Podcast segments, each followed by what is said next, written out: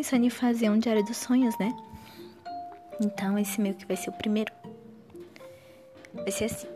É, eu tinha uma família. No meu sonho, esse sonho que eu tive, eu tinha uma família.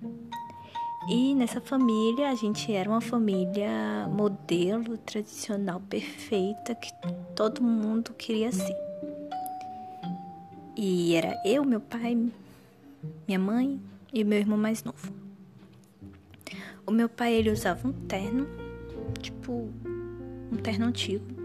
A minha mãe também usava um vestido antigo, meio que bem clássico, não sei dizer.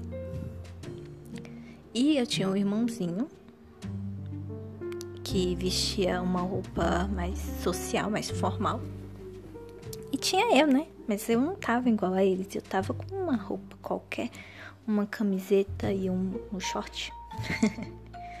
e a gente foi convidado para ir em uma casa. E quando a gente chegou nessa casa, tinha vários repórteres, tipo, como se fossem vários fotógrafos. E eles estavam conversando e levantaram quando a gente chegou e lá da que eles estavam em volta de uma mesa com os equipamentos. E ia ter uma sessão de fotos. Aí meio que eles olharam para mim e falaram: "Qual é o problema dela?" Aí eu fiquei tipo, o quê? Aí o meu pai viu que repreendeu ela e falou assim: ela não tem tempo para se arrumar, ela fica ocupada cuidando do irmão. Não fala assim com ela. Aí eu ficava assim meio. Quê? Quem ela pensa que é? E ela ficava me encarando essa, essa fotógrafa que falou isso. Como se tivesse desconfiado de alguma coisa. Aí a nossa família, a nossa família modelo, tipo, era só por aparência, porque a gente tinha vários problemas dentro de casa, como se os meus pais tentavam fingir alguma coisa que não era. E a minha mãe, ela tinha problemas num relacionamento com meu pai. O meu pai era super rígido e o meu irmão, ele tinha uma doença. Ele era muito doente. E nisso que eles foram... Começou lá a sessão de fotos. Isso era ele, tipo, meu pai e a minha mãe que foram tirar fotos. E eu e meu irmão ficou sentado lá olhando. E daí meu irmão meio que se curvou um pouco, começou a tossir, tossir, parecia que tava morrendo. Tava lá morrendo lá e tal. Aí todo mundo ficou assustado, só que meu pai e minha mãe não tava nem aí. Aí eles falaram, os repórteres perguntaram se tava tudo bem. Aí o meu pai falou assim: Ah, tá tudo bem, é só uma crise, isso passa, ele faz isso às vezes.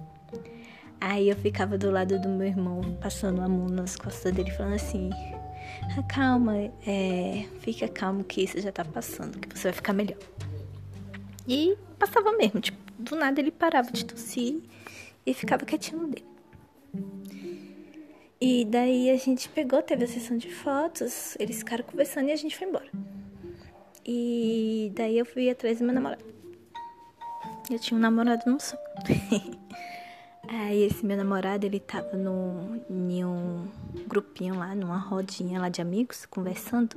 Mó distraído, eu queria conversar com ele, mas ele tava conversando, tava meio ocupado.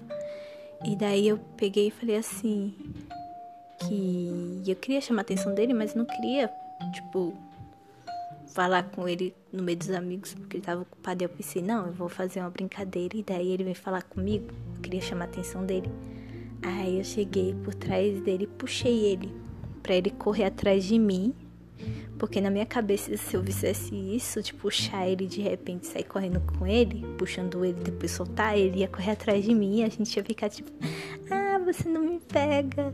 E ele fala, eu pego sim, que não sei o que. E a gente fica naquele negócio todo besta. Só que na hora que eu puxei ele para sair correndo, corri um pouco com ele lá, puxando o braço dele, aí eu soltei. Aí eu já ia virar pra trás e falar assim, ah, você não me pega e tal. Aí ele tava lá meio curvado também, que nem meu irmão, e tava morrendo também, tipo, tossindo, tossindo e não conseguia respirar direito. Aí eu chegava perto dele, ele tava super pálido.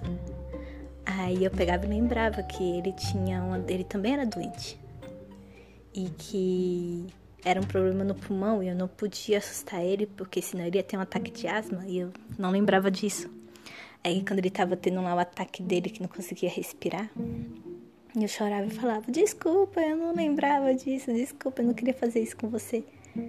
E aí ele tentava respirar e voltar ao normal. Aí ele voltava e falava: Não, tá tudo bem, isso acontece.